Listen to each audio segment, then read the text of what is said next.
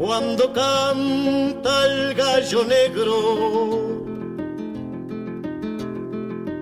es porque se acaba el día.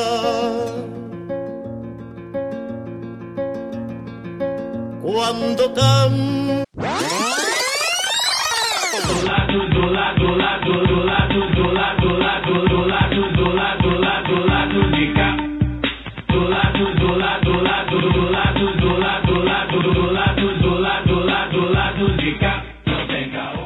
galera, bem-vindos a mais um episódio do Insurgência. Dessa vez, mais um Insurgência Entrevista. Faz tempo que a gente não faz um Insurgência Entrevista. Eu acho que o último que a gente lançou foi no final de 2020. Eu não sei se a gente lançou em 2021 nenhuma, nenhuma Insurgência Entrevista. A gente ficou lançando só os programas sobre ditaduras e revoluções.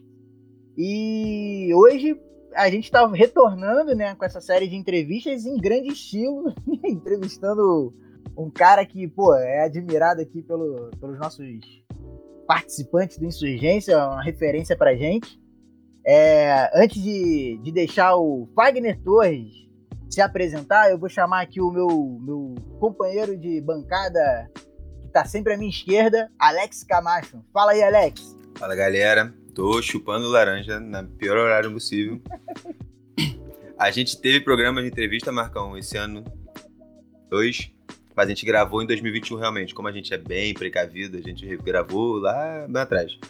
Mas é um prazer estar aqui, é um prazer. Você já apresentou o entrevistado já, né? Não, não. Só então, não vou apresentar, mas é a referência mesmo. É um dos caras que, quando entra no podcast, eu já sei que vem, vem algo. O cara, o cara vem, vem com, com, com, com firmeza. E é, é, sempre assim. Até eu falei com o Marcão quando a gente falou: o Wagner é o cara que chega lá e fala daquele jeito. Aí, é ele mesmo. É ele mesmo. É ele mesmo. Gosto muito, gosto muito do posicionamento de como chega as cidades na voadora, geralmente. E é um prazer estar aqui de verdade. Com você, Marcão, e com o entrevistado também. Então, é, sem mais delongas, eu vou pedir. Eu, a gente aqui não tem a política de apresentar o entrevistado, a gente gosta que o entrevistado fale por si mesmo. Wagner Torres, uma alegria imensa poder trocar essa ideia com você. Você não tem noção de como que eu fiquei ansioso aí desde que a gente conseguiu acertar essa, essa conversa. Então, chegou o momento de eu dizer. Se apresente para o nosso público, Fagner. E quem não conhece o Fagner, que é público do Insurgência e não conhece, merece um tapa. Mas essa galera, eu vou perdoar por enquanto, vou deixar o Fagner se apresentar. Fala aí para nossa galera, quem é o Fagner Torres? Olá, galera, boa noite, bom dia, boa tarde, dependendo do horário que você vai ouvir o programa. Agradecer ao Alex, agradecer ao Marcão pelo convite. É, eu que fico honrado de ser chamado para poder falar em outros espaços, trazer talvez uma, um pensamento, uma reflexão, uma informação diferente daquela que a gente está tradicionalmente acostumado com os, com, os, meios de comunicação tradicionais do Brasil. É, bom, eu sou jornalista, eu faço, atualmente faço o podcast lá do B do Rio, e é um, um podcast também de entrevistas e de debates é, que se coloca como antagônico aí dos meios de comunicação hegemônicos. A gente está há cinco anos na, nessa estrada, desde julho de 2016, coincidindo agora aí com o nosso primeiro episódio foi justamente aí no período da Olimpíada Rio 2016 e então desde 2016 a gente está nessa nessa luta é, fazendo fazendo produzindo conteúdo produzindo comunicação jornalismo é, independente né chamado aí o jornalismo é, de guerrilha. Não sei se chega a ser de guerrilha mas é a gente tenta trazer informação entrevista e reflexões é, de um mundo diferente, de um país diferente, de um estado, um município diferente, é, diferente não só do que, ele, do, que, do que o mundo é, mas diferente da forma como a, a mídia hegemônica mostra, né, reproduz. Então é isso, eu estou nessa com os meus companheiros lá no lado B há, há cinco anos. Né, enfim, já fiz muita coisa na vida, como jornalista, já fui assessor de imprensa, já fui repórter, já fui blogueiro, é, é, já fiz mil e uma coisas na vida. Hoje trabalho, além do lado B, trabalho na área ambiental também, faço comunicação na área ambiental. É isso que faz com que eu minhas contas né, no, no dia a dia. E o lado B, a gente faz o trabalho aí toda semana, né? Começou quinzenal, mas já de alguns anos para cá se tornou semanal. E a gente tem o podcast às sextas-feiras, onde a gente produz essas entrevistas, esses debates. A gente tem a nossa versão, podcast mais enxuto, né? Mais que a gente trata das coisas mais direto ao ponto, que vai sair sempre às, às terças-feiras, conduzida pela pela querida Fernanda Castro, que é uma das jornalistas que compõe a nossa equipe. E também tem o nosso site lá do bedorio.com.br, onde a gente faz, produz opinião, é, vez por outra faz alguma reportagem, alguma entrevista do tipo. Estamos aí, estamos sobrevivendo no meio desse caos, né, sem sair de casa há um ano e quatro meses, já saindo de casa só para aquilo que é absolutamente essencial. Eu acho que sou uma das 60 pessoas no, no Brasil que ainda segue o isolamento social, seja por opção ou seja por escolha mesmo, né? De escolha da, da vida. Então, nessa, estamos sobrevivendo, torcendo para que a gente tenha dias melhores aí na frente. Estou agradecido, vamos ver como, como que eu posso contribuir aqui com a nossa conversa de hoje, nosso debate. Estou à disposição aí de vocês falar de jornalismo, de política, enfim, o que vocês quiserem. Marcão, você tem, você tem a primeira. A primeira... Pô, então, eu, eu queria, antes de a gente começar a perguntar coisas assim mais específicas, né, sobre o trabalho que o, não só o Fagner, né, mas todo, toda a galera do lado B do Rio vem produzindo, pensei em começar um pouco de trás para frente, porque eu me pareceu e aí o Fagner tá aí para confirmar, que a entrevista que o lado B do Rio fez com o Marcelo Freixo, a, deve ter uns três, quatro meses mais ou menos, eu não, não tenho certeza, estamos agora em, em julho, é, foi um marco não só pro, pro próprio podcast, né, pro, pra produção do lado B do Rio, mas um marco para para todos nós que tentamos produzir conteúdo, né, é, fora do, da mídia hegemônica, assim. Você ter uma figura como, como o Marcelo Freixo, e, e eu, eu, digo isso também pela luta que eu acompanhei, né, do, do, do lado B, tentando conseguir entrevistar o Freixo, e chegou o grande momento, e a entrevista foi uma coisa incrível. Pô, eu vi gente que nunca tinha ouvido falar do, do, do podcast, falando, pô, tem uma entrevista do Marcelo Freixo num programa, você vê, você escuta lá no Spotify, eu assim, caraca, é aquela coisa do que as pessoas falam de furar a bolha, né? E eu, eu foi um marco com certeza pro, pra galera do podcast, mas para todos nós, assim, ter o Freixo chegando mais, digamos assim, mais próximo de nós. E eu queria que o Fagner falasse um pouco como que foi essa experiência, esse, esse momento, se inclusive é, os desdobramentos dele pro, pro podcast, como é que, como é que foi esse, esse momento para vocês? Me pareceu, né, enquanto ouvinte, que foi um momento muito legal. Eu queria ouvir você falando sobre isso um pouquinho. Cara, foi muito bacana. Foi. É, é aquele negócio, né? As coisas talvez aconteçam quando. Quando, a, quando elas têm que acontecer, né? Elas são inevitáveis, né? E a gente vinha tentando entrevistar o Freixo desde o começo, na verdade, da nossa da nossa trajetória, porque é isso, né? nós, somos um podcast de, de quatro, o podcast né, tradicional de sexta-feira, nós somos normalmente quatro pessoas fazendo, né? atualmente eu, Caio Belandi, que também é jornalista, o Daniel Soares, que é economista, e aí sempre tem uma das meninas que compõe também, seja como colunista, né, ou, com, ou na apresentação do lado B Notícias, que é esse podcast mais enxuto de terça-feira, e aí pode ser a Fernanda, pode ser a Évila, pode ser a Luara, pode ser a Bianca. Né? A, a gente, que, que a grande maioria delas é jornalista, né? A Évila é jornalista, a Fernanda é jornalista, a Luara é publicitária e a Bianca também é jornalista. Então, a gente vem tentando fazer essa entrevista com o Freixo já desde o começo, mas é porque a gente era jornalista, somos jornalistas, mas nós não, não tínhamos vamos colocar assim, padrinhos famosos, assim, né, né? A gente começou o podcast com a cara e a coragem, né? Para poder chegar onde era hoje.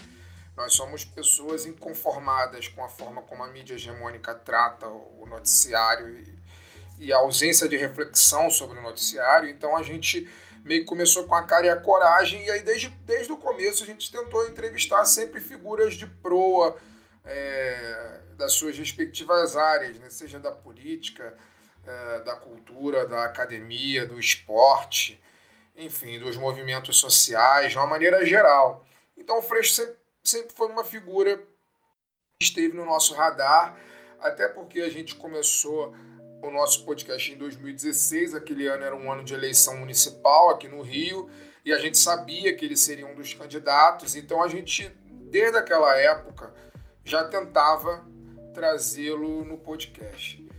É, e aí, uma, por uma série de fatores que, enfim, são, é uma série de fatores mesmo, eu acho que eu levaria muito tempo elencando aqui, a gente nunca conseguiu é, traduzir essa vontade em realização. Sempre tinha alguma questão que, que mudava, né? ou atrapalhava a agenda. É, primeira campanha eleitoral, muita correria, a campanha dele no PSOL, é, pelo menos à época, era uma campanha de poucos recursos, então tinha que se virar como dava, daí não sobrava muito tempo. Depois, é, meio que a gente também parou de procurar e foi começar a correr atrás de outros entrevistados e tal. E aí depois veio a mudança dele para Brasília em 2019, né? Quando ele é eleito em 2018, muda para Brasília em 2019, isso aí dificultou um pouco mais. E aí veio a pandemia, enfim, enfim, uma série de coisas aconteceram ao longo desse tempo e a coisa acabou sendo, acabou demorando mais do que deveria ter demorado. É, no dia que aconteceu, que foi abril de, de 2021, realmente foi um, um, um, marco importante. Eu acho que tem duas coisas aí que foram, que foram muito importantes. Primeiro, três, três coisas eu elencaria assim como muito importantes dessa entrevista. Primeiro, foi uma entrevista como a gente não tem muito, a gente não tem amarra comercial e também não tem amarra de tempo, né? A, o nosso tempo é muito é, fica muito a rigor a, a, a dispor do, do, do entrevistado. Se o entrevistado tiver três horas para conversar, a gente normalmente vai ficar três horas para conversar. Se ele tiver uma hora, a gente tem uma hora. E eu acho que o Freixa ficou muito à vontade com isso. É o primeiro ponto. Né? Eu acho que ele ficou muito à vontade com, com a forma como a coisa foi conduzida. A gente não, não tem que interromper a entrevista para poder é, chamar, fazer comercial, chamar jabá nenhum. Né? A gente não se furta se o entrevistado quiser falar um palavrão ou quiser colocar uma, uma frase mais forte, ele fica absolutamente à vontade. A gente deixa claro desde o começo que, a não ser se o entrevistado quiser, a gente não edita absolutamente nada daquilo que é falado. A gente só edita se o cara falar alguma coisa e de repente se tocar que não deveria ter falado ou que vai prejudicá-lo, alguma do tipo assim. A gente pode editar ou é, se tiver algum problema na gravação. A gente está gravando pela internet, então sempre tem. A internet pode variar, pode cair no meio da fala e tal. E aí a gente trata da melhor forma possível. Mas tirando isso, é, é, é jogo limpo, né? O cara fala ali, ele tem o um microfone à disposição dele e ele fala o que ele quiser, como ele quiser. Né? Então eu acho que esse é o primeiro ponto que fez com que o Freixo tivesse ficado muito à vontade e fez com que a entrevista fluísse de uma maneira muito bacana. Né? O segundo ponto que eu acho que foi muito interessante dessa entrevista é que ele, ele sacou, eu acho que ele sacou o nosso tamanho hoje, assim, no, do ponto de vista de audiência. Depois de tanto tempo, a gente né, ficou aquele negócio, aquele burburinho na rede social, o nego enchendo o saco dele, quando é que você vai no lado B, não sei o que e tal. Eu acho que ele sacou o tamanho do espaço onde ele estava falando e aí ele usou esse espaço muito bem usado para poder dizer coisas que ele normalmente não diz. Né? Desde chamar o Bolsonaro abertamente de bandido, ele falou, ele se referiu ao Bolsonaro dessa forma diversas vezes na, na entrevista. É um bandido, é um bandido. Desde falar que o presidente da República é bandido, a anunciar, de certa forma, que ele seria candidato ao governo do Estado. Né? Que, a rigor, até meses atrás, era uma coisa que a gente nunca imaginava que ia acontecer por uma série de fatores. Né? Primeiro, porque o primeiro desses motivos é porque o Freixo, a gente até pouco, até sei lá, um ano atrás, a gente não imaginava que ele fosse sair do PSOL. Comecei a sacar que ele sairia, eu comecei a sacar que ele sairia do PSOL já de um ano para cá, eu venho batendo nessa tecla até que ela se concretizou. Eu não tinha nenhuma informação, era só feeling mesmo. É... A segunda coisa que, que eu acho é, é que ele ele ficou à vontade para isso, né? Para falar que o Bolsonaro é um bandido, para anunciar que ele, era, que ele era candidato a governador. E o segundo motivo pelo qual a gente nunca imaginava que ele pudesse ser candidato a governador até pouco tempo atrás, então isso faz com que isso seja uma informação relevante, é que a chance, sobretudo se ele continuasse no pessoal, a chance dele se eleger governador num estado como o Rio de Janeiro dominado por uma série de oligarquias e milícias e etc, etc, e todas as regiões do Estado, é muito pequena. Né? A, a chance que a gente vê hoje dele ser eleito governador é justamente dentro dessa, dessa suposta aliança aí que ele está tentando costurar, e aí a gente discorde ou não, mas é o direito dele costurar e, e acreditar que é dessa forma. Mas uma candidatura puro sangue, ele como ele fez para a prefeitura sempre, a gente não imaginava que isso pudesse acontecer. Então, ele é um cara que, como né, tem essa questão da segurança, ele precisa de segurança, senão ele tem que sair do país e tal. Para ele não existe a possibilidade de perder a eleição e ficar sem mandato. Então a gente nunca imaginou que ele pudesse ser candidato a governador, justamente porque as chances eram pequenas. E aí, como ele disse isso abertamente no programa, fez com que reverberasse de fato esse desejo que acabou se concretizando agora. Ele já se coloca mesmo como um, candidato, um pré-candidato a governador mesmo. Ele mudou de partido para isso. Né? Se vai dar certo ou não, é o tempo que vai dizer. Então, acho que, acho que esses dois fatores, eu falei três, na verdade, mas esses dois fatores, é que o terceiro agora eu não, me fugiu aqui a memória, mas eu posso lembrar no meio do nosso papo e falar. Mas esses dois fatores, eu acho que fez com que a entrevista com ele acabasse, né, como vocês falaram aí, rompendo a bolha, né, e foi, acho que no fim das contas foi bom para todo mundo, assim. Foi bom porque parte do nosso público estava meio de saco cheio dele e, e com o nariz torcido para ele, não queria muito ouvir o que ele tinha a dizer, é, seja em função de algumas colocações dele como deputado federal, seja em função é, da própria recu recusa, entre aspas, dele ir no programa, as recusas anteriores. É, o pessoal andava meio, meio puto com ele, então acho que foi bom porque a galera ouviu e falou, pô, cara, não, calma aí, não dá para não dá para não dá para desperdiçar um cara como Freixo. A gente vive isso no governo Bolsonaro, não dá para não dá para desperdiçar determinados quadros, né? Não dá para ir contra e foi bom para e, e, foi bom para o programa, né? Porque o programa, como vocês falaram, falaram rompeu rompeu as barreiras, né? O Ciro o Ciro Gomes repercutiu a entrevista, né? Outros políticos repercutiram a entrevista, o Orlando Silva e entre outros, né? Gente do PT, enfim, muita gente repercutiu. É, a gente ficou até surpreso que a entrevista, na verdade, não tenha sido repercutida na grande mídia, né?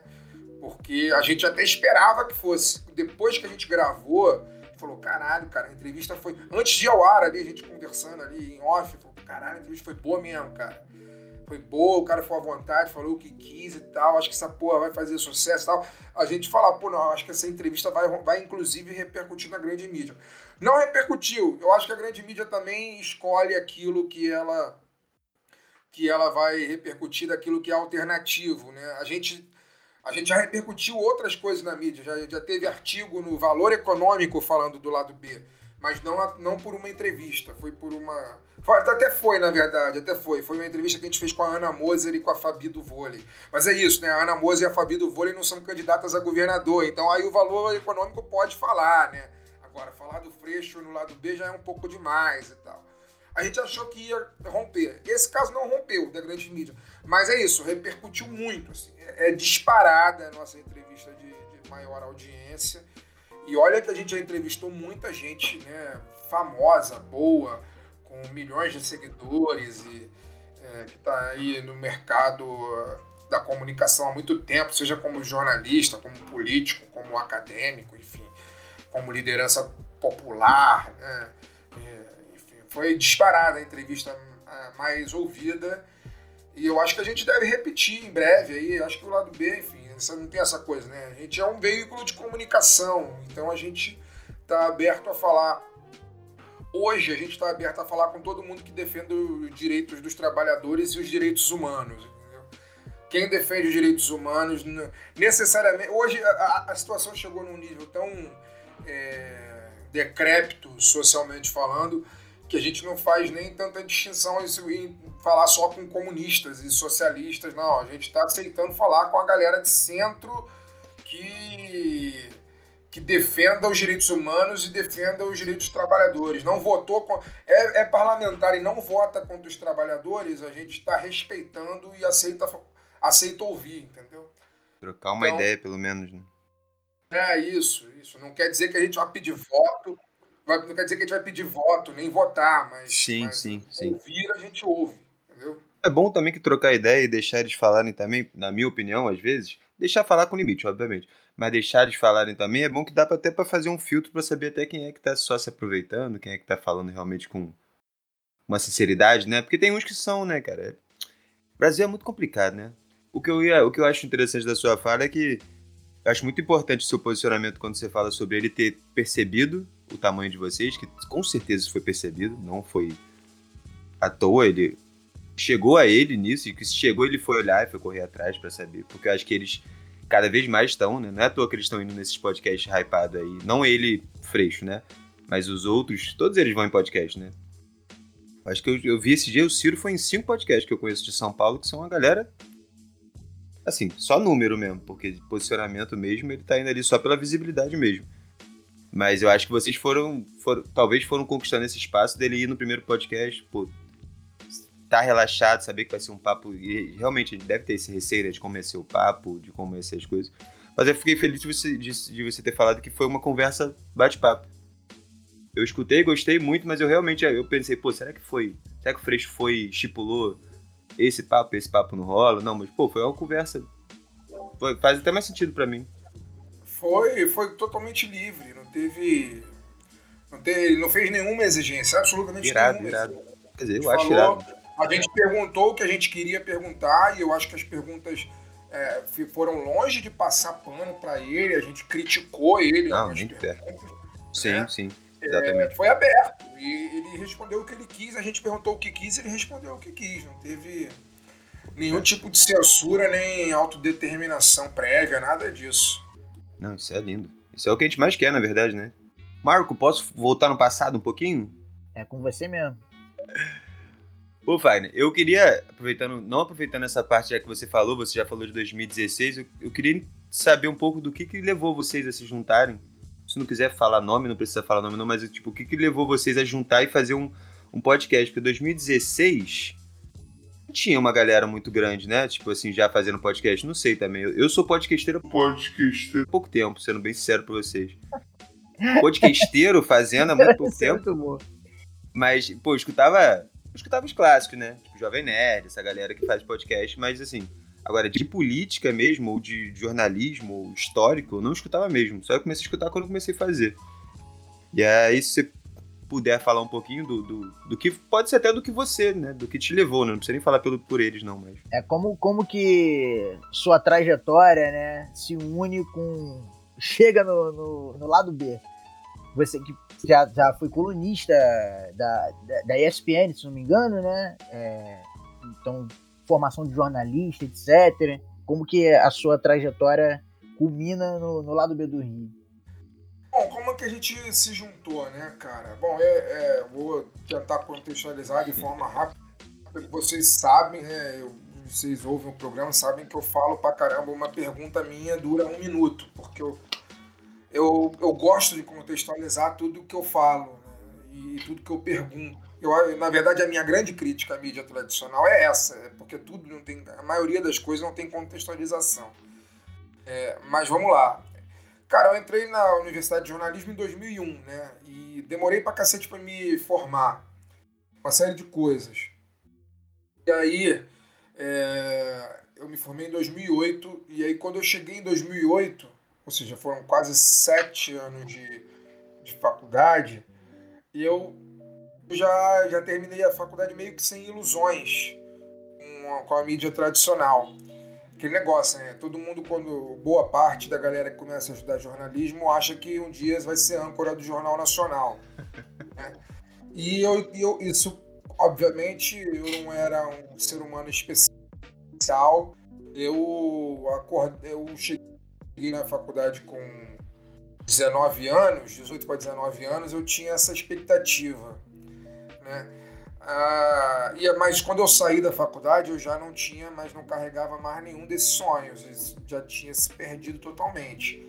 Já não esperava sequer que fosse ser um dia repórter num, num veículo de comunicação é, capitalista. E aí, cara, eu, eu fui trabalhando em uma série de lugares até, até confluir no lado B. Assim. Eu, trabalhei numa empresa gigante, numa multinacional brasileira.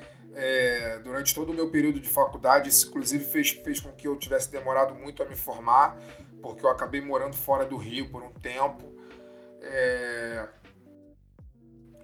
Depois eu saí e fui trabalhar numa ONG, é...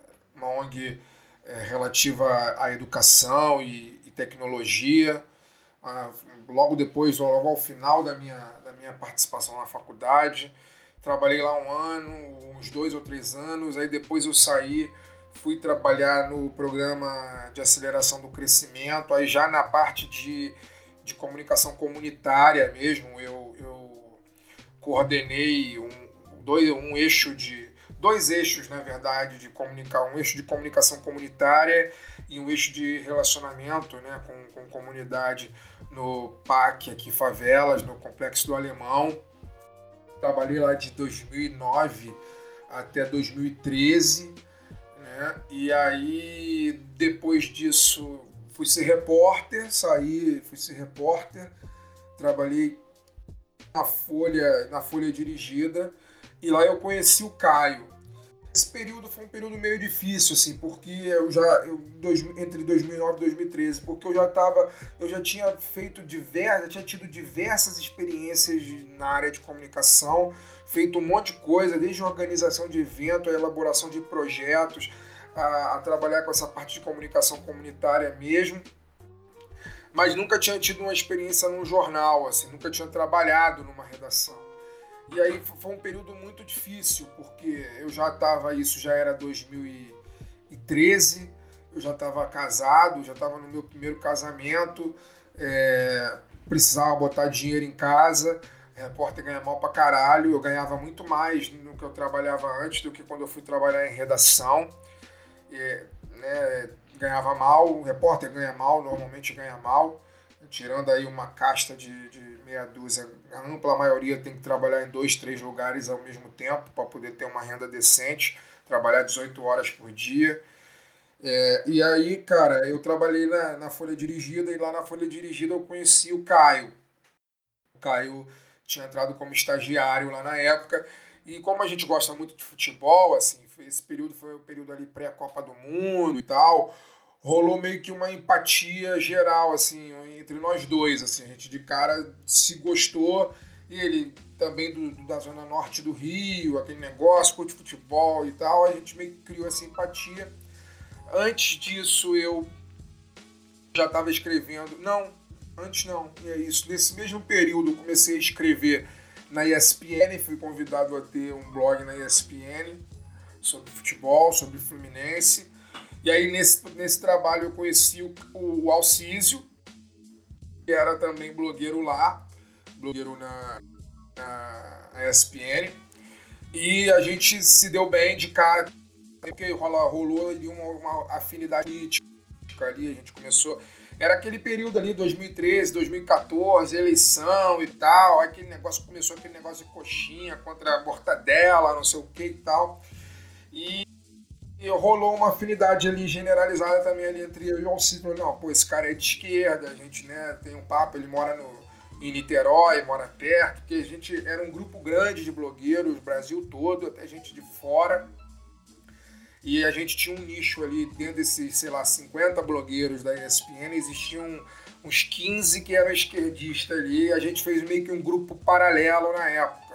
A gente, onde a gente conversava de política e excluía os outros, os babacas de direita lá, que na época era só ASista, né? Depois deve, tudo deve ter virado bolsonarista, né? Com o tempo. Que as coisas só foram escalonando para pior, né? E aí foi assim que, que a gente se conheceu. E o Daniel, o Daniel já era meu amigo de mais tempo, por conta de uma amizade em comum que a gente tinha. A gente tem, na verdade. É, eu conheci o Daniel ali por volta de 2008, 2009. A gente conhece já há mais tempo. É, 2010, por aí. E aí o. o, o como que. Com, com, por que, que, eu fiz esse contexto todo? Porque eu já saí da faculdade meio que sem ilusões, né? Imaginando que eu ou trabalharia num veículo de comunicação alternativo ou eu teria que construir o meu próprio veículo de comunicação alternativo. Dificilmente eu teria espaço para trabalhar na, na, grande imprensa. Né? E aí em 2013, foi em 2000, é, 2013, em, em maio, abril de 2013, um amigão meu estava voltando da França, estava morando na França, foi estudar lá e morou um tempo lá, acabou casando e ficou lá por um tempo, aí se separou e voltou pro Brasil. E, e ele, um puto com, com a realidade, com as coisas e tal, ele falou, cara, vamos fazer um, um, um programa para veicular na internet. Na época era vídeo. Né? Vamos fazer um programa para veicular na internet pra gente satirizar, falar de política e satirizar esses caras, esses babacas de Manhattan Connection, essas porra. Vamos, vamos, como é que vai ser? Não, vamos fazer um programa seguinte, aí todo mundo, é, tudo conflui aqui no nosso grupo, conflui pra Vila Isabel, né? É um bairro perto, é um bairro que tem muita cachaça e todo mundo é cachaceiro e a gente tem uns amigos que moram lá, então a gente, vamos fazer o Vila Isabel Connection. A ideia era a gente, a ideia é de sentar num bar 28 de setembro, um bar que a gente está acostumado a sentar, e filmar a nossa conversa na mesa de bar falando sobre política, sobre um outro ponto de vista, sobre um ponto de vista diferente do Manhattan Connect, o ponto de vista de Vila Isabel. Né? E, e aí, na época, a gente fez assim uns, uns dois programinhas que viraram teasers, na verdade. Se você botar no YouTube lá, você vai encontrar Vila Isabel Connection com um teaserzinho de dois minutos, que a ideia era a gente criar ali e a partir dali a gente aperfeiçoar. Só que a gente descobriu que não ia dar certo, porque primeiro porque a gente não tinha equipamento adequado, o programa era gravado na época a gente nem tinha celular com câmera, né? O programa era gravado com máquina digital, então é, era na rua, fazia um barulhão danado, é, o som não ficava bacana e tal.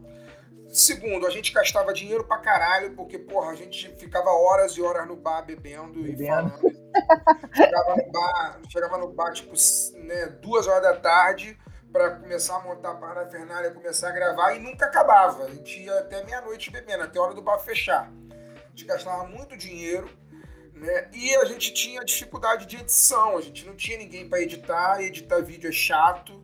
Quem faz edição sabe, né? É um negócio trabalhoso requer tempo e a gente não tinha grana para pagar ninguém para fazer também. Então foi feito dois que viraram teaserzinhos e a ideia morreu. Mas aí quando eu conheci o Alcísio e o, e o Caio, eu conheci também o Leandro Yamin, que também era blogueiro na ESPN e, era, e é o mentor intelectual da Central 3, né? que é a, a central de podcasts que, que hospeda o, o lado B. Né? Eu conheci o Yamin e fiz a proposta para ele. Falei, Yamin, tô com essa ideia assim, assim, de fazer um podcast. É, podcast seria eu, Caio, Daniel, que é um cara que você não conhece, o Alcísio, para a gente falar de política sobre uma perspectiva do Rio de Janeiro. A gente vai falar do mundo, mas vindo do Rio de Janeiro. É um lugar caótico, embora seja um lugar global, é um lugar caótico. E a mim topou a ideia, a gente fez um, um piloto, mandou para ele, ele falou, cara, foda, vamos fazer, vamos fazer, vamos fazer, vamos fazer, e aí foi. Assim foi. Aí a, a ideia era essa, assim, ter eu e o Caio como jornalistas, o Alcísio, que era um, é um profissional, é um advogado, mas também é um cara ideologicamente alinhado a gente, e o Daniel, que era economista, que é uma mente brilhante, que também é um cara alinhado né, ideologicamente. Né? E aí o programa começou sendo assim, sendo quinzenal, né? É, era, a ideia era que fosse quinzenal, porque a gente pagava o estúdio para fazer, e como a gente pagava do nosso dinheiro também, a gente não podia investir muito. Só que o negócio começou a crescer, começou a audiência começou a bombar, as pessoas começaram a pedir para ser semanal e tal. E o próprio Yamin falou, falou, cara, eu acho que tem que ser semanal também, se vocês quiserem, a gente banca pelo menos a metade do custo. Ok, aí começamos a gravar semanalmente, a gente pagava, né, o mês tem quatro semanas, a gente pagava duas semanas, outras duas semanas a Central 3 pagava. Só que o negócio começou a crescer tanto, cara, começou a crescer tanto, crescer tanto, aí a gente começou a fazer financiamento coletivo, as pessoas começaram a investir no nosso trabalho, e, e aí estamos aí até hoje. Aí agora já estamos fazendo um, dois podcasts por semana, já tem site, já tem é, programa no YouTube, já tem programa, o, o, documento lado B, que é o, que é o lado B do Rio sobre História, né? Enfim, também sai semanalmente. O negócio só cresce, assim. A gente começou quatro, quatro rapazes. Hoje nós somos já três rapazes, quatro garotas, quatro mulheres e um, uma mulher trans. Quer dizer, a equipe está cada vez mais diversa. Né? É, e aí é isso, estamos nessa, e sem perspectiva de interrupção. Né? A gente espera que as coisas só cresçam, né? só que mais gente se chegue junto da gente e a gente possa compartilhar histórias, né? compartilhar informação, compartilhar diálogos. Né? Nossa, com certeza. Eu, eu lembro uma das primeiras vezes que eu ouvi falar do lado B antes, porque, é, porque a minha história é muito parecida com a do Alex, né? A gente é. Somos podcasts filhos da quarentena. A gente estava em casa, né, de home office, e, e, pô, a gente precisa fazer alguma coisa, tem, tem é, esse déficit da, déficit da comunicação, né? De, de você ter um, uma comunicação que chegue nas pessoas e que não seja. e que tenha um posicionamento né, de esquerda, crítico, né? Que não seja. que não fique reproduzindo o que a mídia hegemônica reproduz. E a gente entrou, embarcou nessa é, basicamente faz um ano, né, Alex? Em 2000, o nosso primeiro programa saiu em julho. Vai, vai fazer um ano dia 17 agora. E aí, mas eu já conheci alguns outros podcasts, no caso o lado B o Benzina, na época, antes do Benzina, né? Tinha um, o Orlando Calheiros tinha um outro podcast anterior, que era o, o Benzina no Meião, e o lado, o lado B eu conheci em 2019 com um amigo meu falou: ah, vai ter uma festa de final de ano, uns caras que eu acompanho no podcast. Moleque, você tem que ir nessa festa, que essa é a melhor cervejada que tem. E foi num dia, que foi no dia seguinte de um show que eu tinha ido, eu acabou que eu não pude ir nessa cervejada. E depois eu descobri que a cervejada era de vocês. E ela é famosa, né? A galera comparece legal lá na, na cervejada de vocês. Cara, a cervejada é um evento, né, cara? É um evento literalmente. Isso é a muito bom. Fez, a, gente, a, gente, fez um, a gente fez a primeira cervejada no Bar Madrid, que reuniu ali, foi logo no primeiro ano. A gente fez ali, reuniu, sei lá, umas 60 pessoas e tal. Bar Madrid. É, foi foda, e assim, foi né, gente que era a primeira cervejada, gente que nunca, a gente nunca tinha visto pessoalmente. Chegou assim, pô, você, aqui que é a cerveja do lado do BR. É. Essa foi a primeira. Se eu não me engano, a segunda foi em São Paulo. É, a gente comemorou o aniversário do podcast em São Paulo. E na época que nós começamos, a cultura de podcast era muito mais difundida em São Paulo. A grande maioria dos nossos ouvintes eram paulistanos. Hoje a gente tem ouvinte de tudo quanto é lugar. A galera vai chegando pra, na gente falando de onde é e tem de tudo quanto é lugar do mundo mesmo. E, e, mas naquela época era a grande maioria de paulistanos. Aí a gente fez uma lá. A gente achou que era interessante comemorar aniversário lá no estúdio da Central 3. Então a gente gravou um programa ao vivo, né, numa sexta-feira. Maneiro. Lá. E, e aí depois, no sábado, a gente fez a cervejada lá na, num, num boteco lá que a gente arrumou lá mesmo. Foi, não foi nada, tipo assim, é, é, a gente anunciou, a gente anunciou que teria cervejada, mas a gente nem sabia exatamente onde seria. A gente anunciou no programa, e, que foi gravado ao vivo um dia antes. Aí a gente fez lá, num, num boteco no centro de São Paulo, assim. Foi também, sei lá, bateu umas, bateu umas 100 cabeças. Tem até um cara que, pô, foi lá, eu nunca esqueci desse cara. É um cara boliviano que apareceu lá. Eu, eu lamentavelmente, para poder lembrar o nome dele, eu tenho que eu tenho que revisitar o programa posterior à gravação, a, posterior à cervejada, porque ele me marcou muito, esse cara. É um boliviano que morava, que morava em São Paulo, que enfim, era um lutador, o cara estava lutando para sobreviver, entendeu? Sim. E, e e era ouvinte do lado B e ele veio falar comigo super emocionado, assim, super emocionado porque ele ouvia o lado B e ele falou né, o quanto ele concordava, o quanto ele se emocionava e tal. Ele veio falar muito emocionado com. Ele, falou, ele, ele falou comigo que o, o, lado B ajudava ele a se adaptar ao Brasil, enfim, a realidade que ele estava vivendo e tal.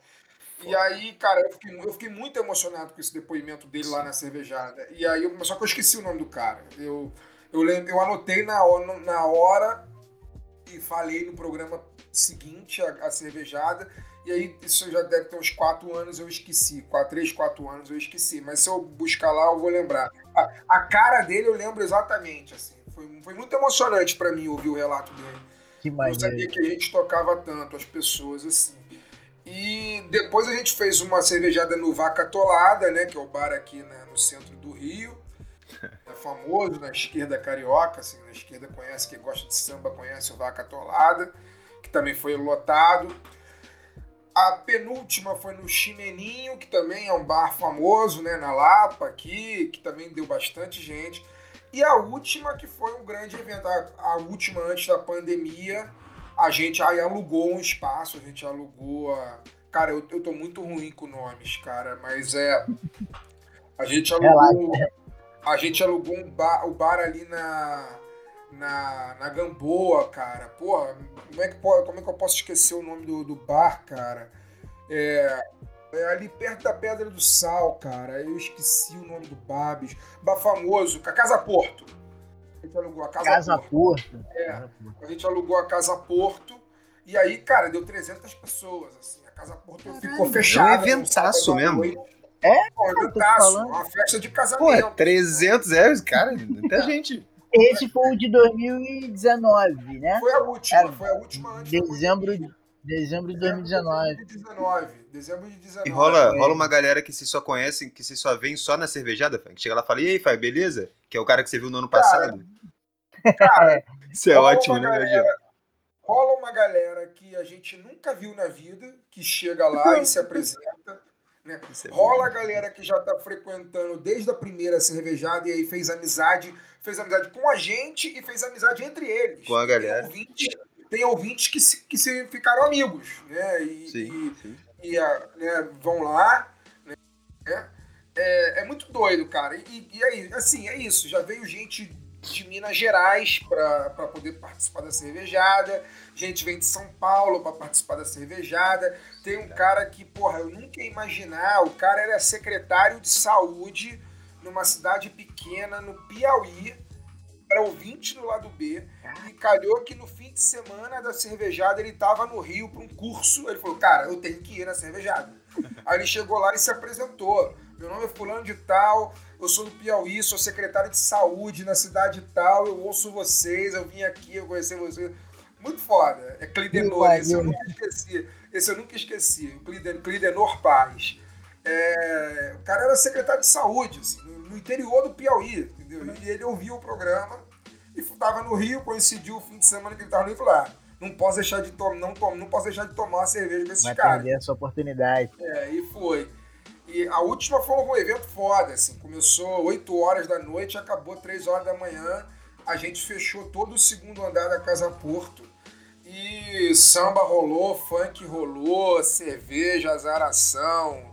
Tudo que você imaginar. É, tudo que você imaginar. Legal, é legal esse lance de você ter um trabalho que, pô, é uma parada que você queria fazer, né? Pô, entregar um jornalismo de um ponto de vista que você acha justo, válido, né? Que informa as pessoas e ao mesmo tempo você construir uma comunidade da galera que ouve, que acompanha, e os caras se conhecem no evento e fazem amizade, e cria essa relação, essa relação entre quem está produzindo o conteúdo e quem está consumindo, né? Apesar de eu não curtir muito esse, essa palavra consumir, mas é, é para quem está consumindo esse conteúdo, essa, essa sinergia entre quem produz e quem, quem escuta é muito legal, cara. Eu, eu acho admirável esse esse evento que vocês fazem sempre da cervejada, porque é, é, é, algo que eu acho que eu gostaria de fazer, né? Pro Insurgência. Assim. Tem uma galera que acompanha a gente, a gente já tem uma galera que, pô, de alguma maneira tá sempre com a gente, dando força, dando apoio. E, e, imaginar que essa galera vai formar uma comunidade em torno do trabalho que a gente faz é uma parada que, que eu acho muito maneiro, que eu, que eu vejo vocês fazendo que eu acho que, que é um, um objetivo a ser alcançado, assim, porra, conseguir construir uma comunidade de, de uma galera que gosta da gente, que, que chega junto, sabe qual é? Que, pô, isso é muito maneiro. É, é, porque assim, a gente tem uma, uma premissa, né, cara? Embora a gente, a gente é jornalista, mas disse, jornalista não tem glamour nenhum, né? E nós somos, cara, nós somos, né, não, nós somos, não somos pessoas públicas, não somos celebridades, a gente é uma pessoa, somos pessoas comuns, assim. A gente tem erros e acertos, né? A gente tem relações a gente tem gente que a gente gosta, tem gente que a gente não gosta. E a gente que a gente as pessoas que a gente gosta e que gostam da gente, a gente é como é na vida normal, a gente tenta manter próximo, né? E a gente não tem é, é, financiador, não tem Jorge Soros, não tem Fundação Ford é. por trás de nós para nos manter. Quem mantém a gente é o nosso ouvinte. Quem mantém a gente, seja financeiramente, seja animicamente, compartilhando nosso conteúdo, indicando as nossas entrevistas, indicando o que a gente fala, é o cara que é ouvinte da gente, é o cara que gosta da gente. Então, o mínimo que a gente pode fazer é tratar essas pessoas com respeito, né? E, na medida do possível, dentro da, da empatia que acontece entre os seres humanos, né? É manter uma determinada proximidade. E eu acho bom, assim, que nesses eventos específicos é muito bom, ali não tem podcaster, não tem jornalista, tem, não, tem, tem Fagner. É o Fagner no meio das pessoas dançando, é o Fagner no meio das pessoas bebendo, falando de política, falando de futebol, falando de, eh, do, do assunto que está acontecendo.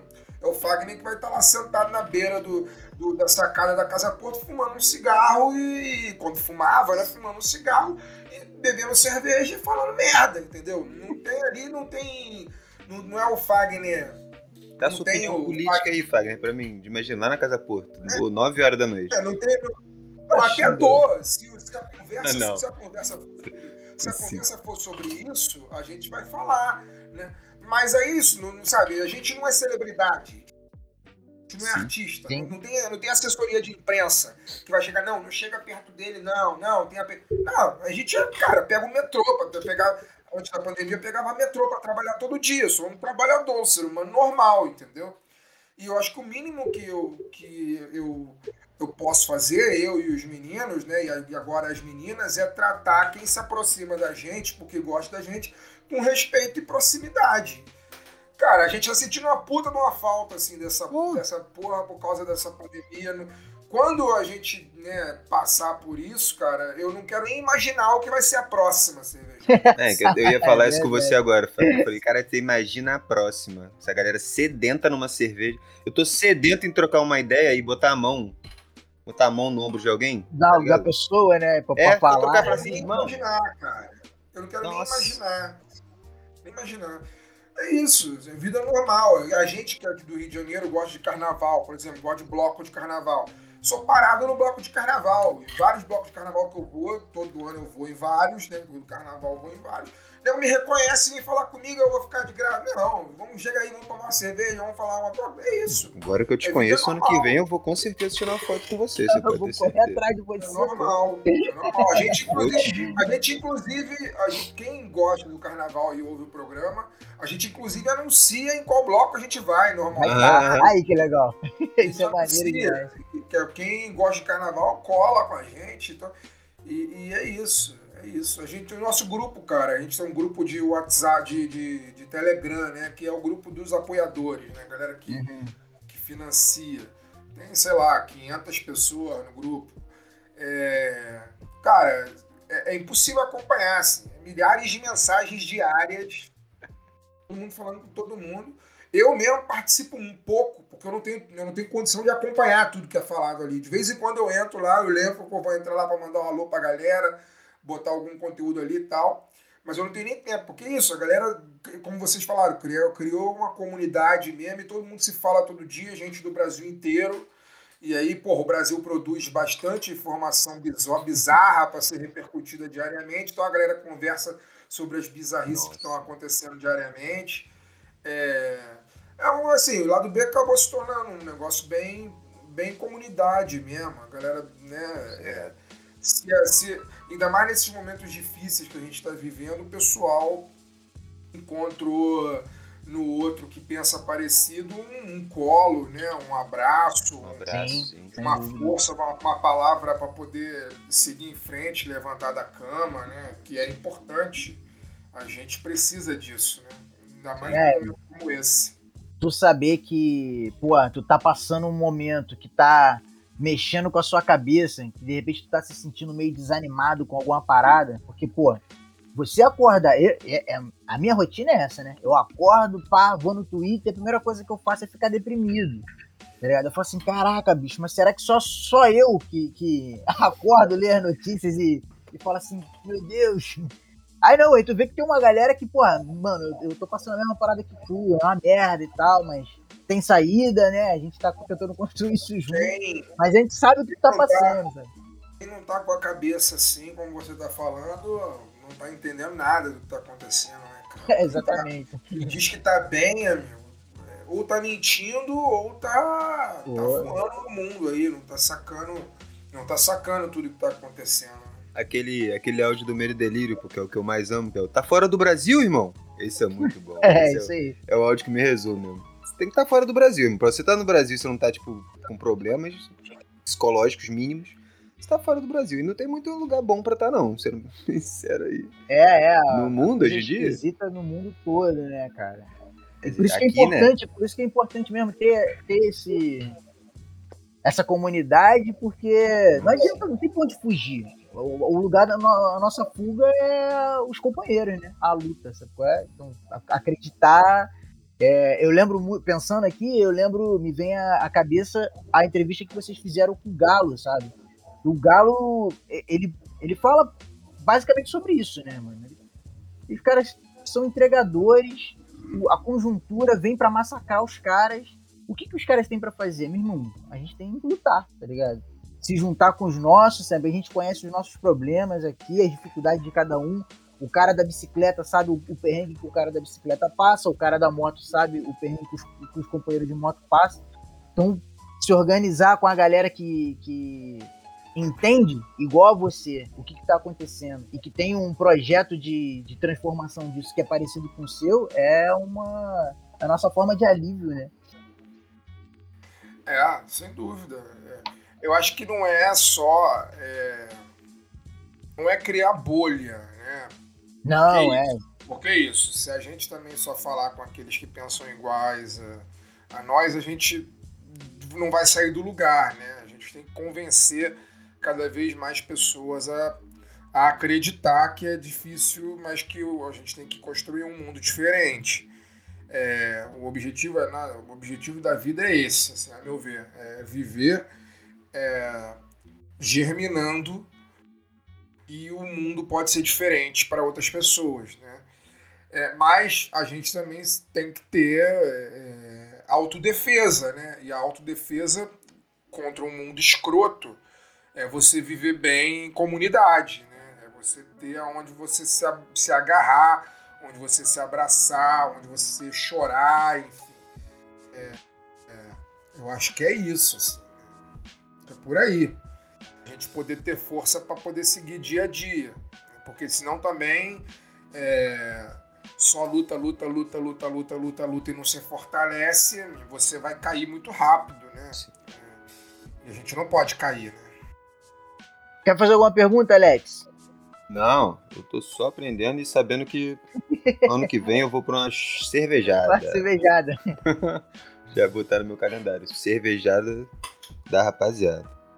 Não, então deixa eu fazer mais uma pergunta aqui é, relacionada a essa questão da produção do conteúdo, porque, mais uma vez, né, a gente começou há pouco tempo e a gente é um podcast pequeno, mas a gente tem muito, muito boa relação, inclusive, com muita gente que também começou nesse, nesse período da, da quarentena e que são podcasts pequenos. E eu acho legal que a gente foi criando uma, uma espécie de. Essa coisa, né? Da ajuda mútua, né? A gente consegue ver podcasts que estão no corre e falar assim, pô, vamos trazer esse cara para gravar com a gente, a gente dá uma força e, e, e vice-versa. Mas toda essa galera, a maior parte dessa galera é, começou com a gente nesse, nesse processo da quarentena, né? A gente tá em casa, pô, tem o Discord, tem o Skype, ou, ou ano passado a gente chegou a colocar em, em em curso o Que Jornaleco, que era um podcast de um amigo nosso, e basicamente a gente gravava o podcast mandando áudios de WhatsApp para ele, ele editava, montava o programa e entregava lá para a galera ouvir. Para a gente, essa rotina de gravação, que é a rotina da quarentena, é o, é o normal, né? Não, não tem um novo normal. Mas para vocês do lado B, eu imagino que talvez a quarentena tenha criado um novo normal no sentido de dinâmica de produção do conteúdo. Eu queria perguntar isso para tu, como é que era antes? Como vocês se organizavam para gravar e tal? E como que isso mudou a partir do momento que vocês tiveram que ficar trancados dentro de casa, igual tá todo mundo? Isso que é pergunta, Brasil. Eu sou muito influenciado pelo Fagner. Eu, eu faço, vou lá embaixo, eu vou para poder montar a pergunta. Ah, cara, a gente gravava o programa é, presencialmente. Né? A gente alugava um estúdio e gravava uma vez por semana. Nosso primeiro estúdio que a gente gravou era na Glória, né? ali no centro, Zona Sul, ali entre a esquina entre o centro e Zona Sul todo mundo trabalhava no centro e o Alcísio vinha de Niterói, então ficava mais fácil para a gente se encontrar e gravar. Depois acabou não dando certo lá e depois a gente começou a gravar na Tijuca, no estúdio na Tijuca. E pô, a gente foi o lugar onde a gente gravou por mais tempo. É, a gente gravou, gravou lá por, por mais de, de dois anos, eu acho. E foi muito louco, porque assim, a gente gravava lá, o, o, trabalho lá era muito bem feito, o cara que comandava o estúdio lá era muito profissional, é, a qualidade do áudio era muito boa e tal. Mas depois de um tempão, cara, gravando lá, a gente descobriu que o cara era um translocado bolsonarista doido, assim. O cara nunca, nunca disse um ai durante, durante o nosso tempo lá. E um dia muito né, do nada, assim, eu, eu entrei lá na salinha onde ele, onde ele fazia a passagem de som e tudo. E, e, e, dei uma sacada por acaso, assim, né, na tela do computador do cara. E, porra, a tela do computador do cara era cheia de meme bolsonarista, meme terraplanista, uma porrada de merda, sacou? Eu falei, caralho, mano, como é que a gente vai continuar gravando aqui, cara? Não tem como a gente gravar aqui.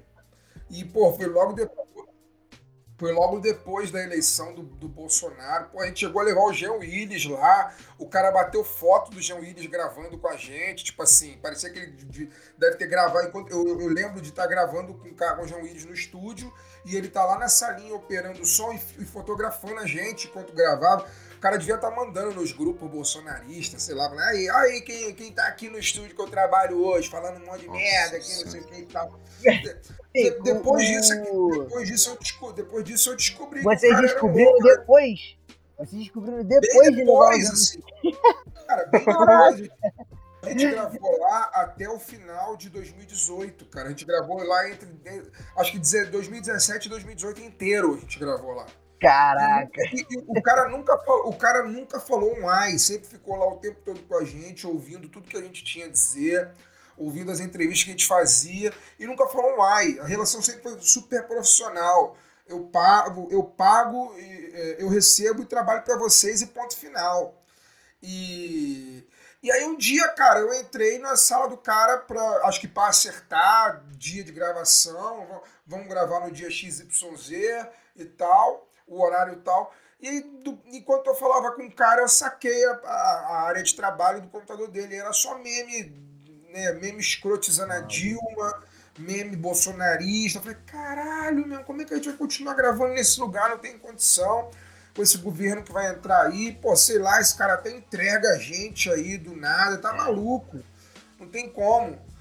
Aí saímos de lá e, e fomos gravar no, no, em Laranjeiras. É, que também. Aí foi uma luta, na verdade, porque é isso, a gente ficou noiado com essa porra, falou, cara, não tem como a gente gravar em qualquer lugar mais. A gente tomou uma proporção muito grande Estamos vivendo sob um governo fascista. A gente sempre falou que esse governo era fascista desde o primeiro dia. A gente nunca teve essa, esse negócio que muitas vezes algumas pessoas ah, é um governo de espectro fascista, não é? Não, é um governo fascista, né? e ponto.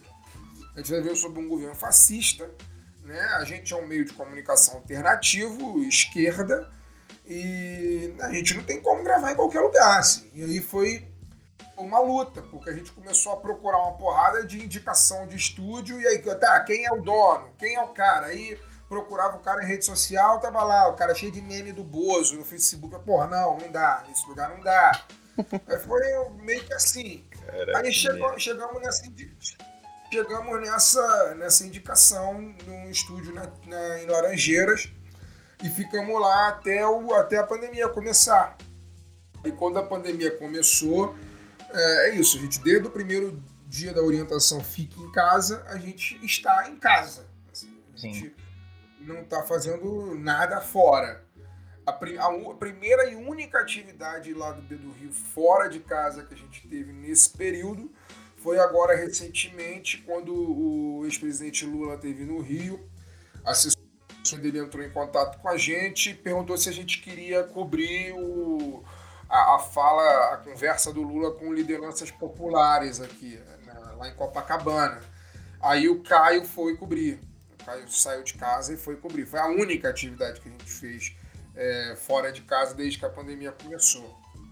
E aí, e aí desde então a gente está gravando de casa, cada um da sua casa. Né? A gente faz toda a parte de produção, entra em contato com os entrevistados, faz reunião de pauta. É, e aí grava os programas geralmente às quintas-feiras, a gente grava cada um de sua casa, né? Cada um de suas casas. É isso, não tem muita. Não tem muita.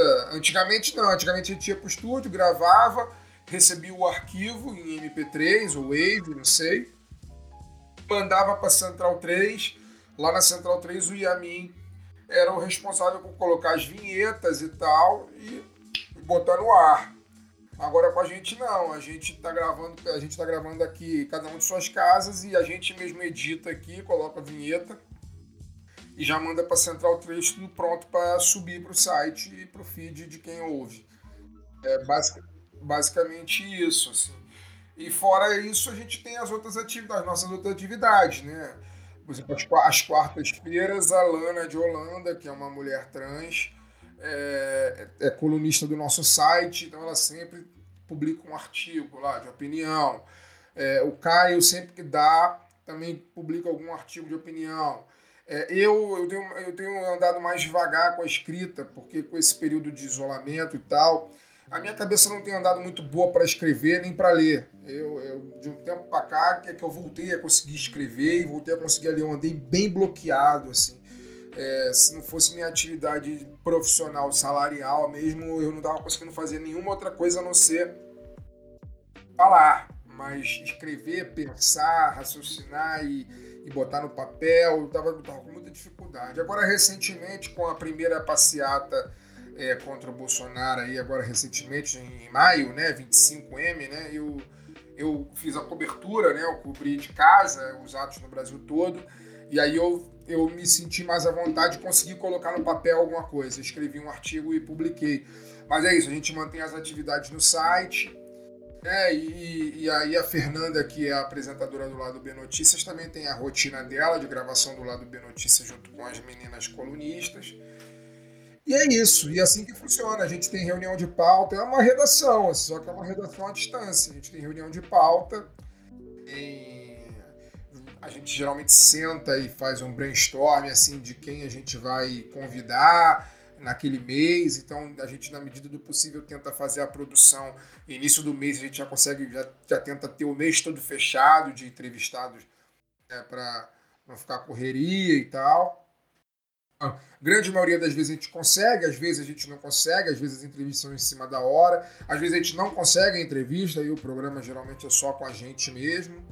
E, e assim a gente vai tocando o barco. O que, o que facilitou do ponto de vista virtual é que agora a gente tem como entrevistar gente do, do país todo, né? até do mundo todo. Né?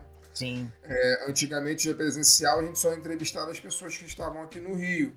Agora, por exemplo, é, virtualmente, semana passada a gente fez uma baita de uma entrevista, na minha opinião, uma das melhores que a gente já fez, com o Dr. Sérgio Chicumbi, né, que é uma autoridade lá do Instituto Nacional de Saúde de Moçambique. Ele deu um, ele deu um bom apanhado assim, de como está o combate à Covid-19 na África, né, lá, tanto em Moçambique como na África em geral. E foi uma das grandes entrevistas, na minha opinião, uma das melhores entrevistas que a gente fez. E, e, só pôde ser possível porque foi virtual, né? Se não fosse. Eu acho que assim, com o fim, entre aspas, né? Com o fim da pandemia, essa vai ser uma coisa que a gente vai até, até que repensar como é que a gente vai fazer, entendeu? De repente, daqui para frente, as entrevistas que o convidado for, for carioca, a gente faz presencialmente. O que não for, a gente faz virtualmente, porque acho que a gente não vai ter mais como fugir dessa vida virtual, assim. A gente vai ter que, eventualmente, vai ter que fazer entrevistas virtuais mesmo, porque a gente vai precisar ouvir gente do Brasil e do mundo, né? Essa entrevista especificamente, que é, que é a nossa última edição, a edição 201, para mim é uma das melhores entrevistas, das, das, entrevistas mais relevantes assim que a gente já fez. Mais do que é, melhor, é, eu acho que é uma das entrevistas mais relevantes do ponto de vista da informação, porque é uma coisa que você vai procurar em todos os sites, em todos os canais de televisão e não vai ter nenhuma informação. Não tem ninguém falando da África, não tem ninguém falando de Moçambique é, na Globo, na Folha, no R7, no, no, que diabo for, ninguém vai falar. E a gente vai estar ali uma hora, durante 59 minutos, falando com uma autoridade do Estado, né, uma autoridade pública do Estado, falando sobre o combate à pandemia em Moçambique, o combate à pandemia na África e traçando paralelos, traçando as convergências, né? Cara, o que foi feito lá, que não foi feito aqui, é um absurdo como eles podem tratar a coisa de maneira muito mais séria, com muito menos recursos do que nós. Assim, Moçambique tem em um ano e quatro meses menos de mil mortos da Covid-19. A gente tem 533 mil, assim, é, é bizarro. Então, do ponto de vista da, da, da, informação, eu acho que essa foi uma das entrevistas mais relevantes que a gente já fez. Né? É, e eu, eu, particularmente, gosto muito. Assim, eu sempre falo que eu acho que eu tenho meio que é, cabeça de correspondente internacional, entendeu? Eu, eu, acho que, eu, acho que a coisa que eu mais gostaria de fazer no jornalismo é ser correspondente internacional. Eu adoro falar sobre o mundo eu acho que deve ser um trabalho muito, muito bacana de fazer. E, pô, fazer um trabalho dessa forma sério, né? Ouvindo, ouvindo uma pessoa da África. Recentemente a gente teve um programa também sobre a América Latina, que eu achei muito bom, com duas meninas que também são de um outro podcast, que são, são pesquisadoras de América Latina, né? No podcast Antes que o Mundo, Antes que o Mundo Acabe, né?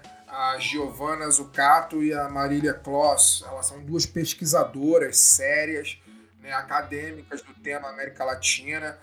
Então a gente entrevistou elas sobre os conflitos na Colômbia, entrevistou sobre é, as eleições chilenas, entrevistou sobre Peru, né, falou sobre tudo isso em duas horas de programa. Eu achei muito foda, porque isso, mais uma vez, são nossos vizinhos aqui né? Muito das coisas que eles passam lá, nós passamos aqui e vice-versa, né?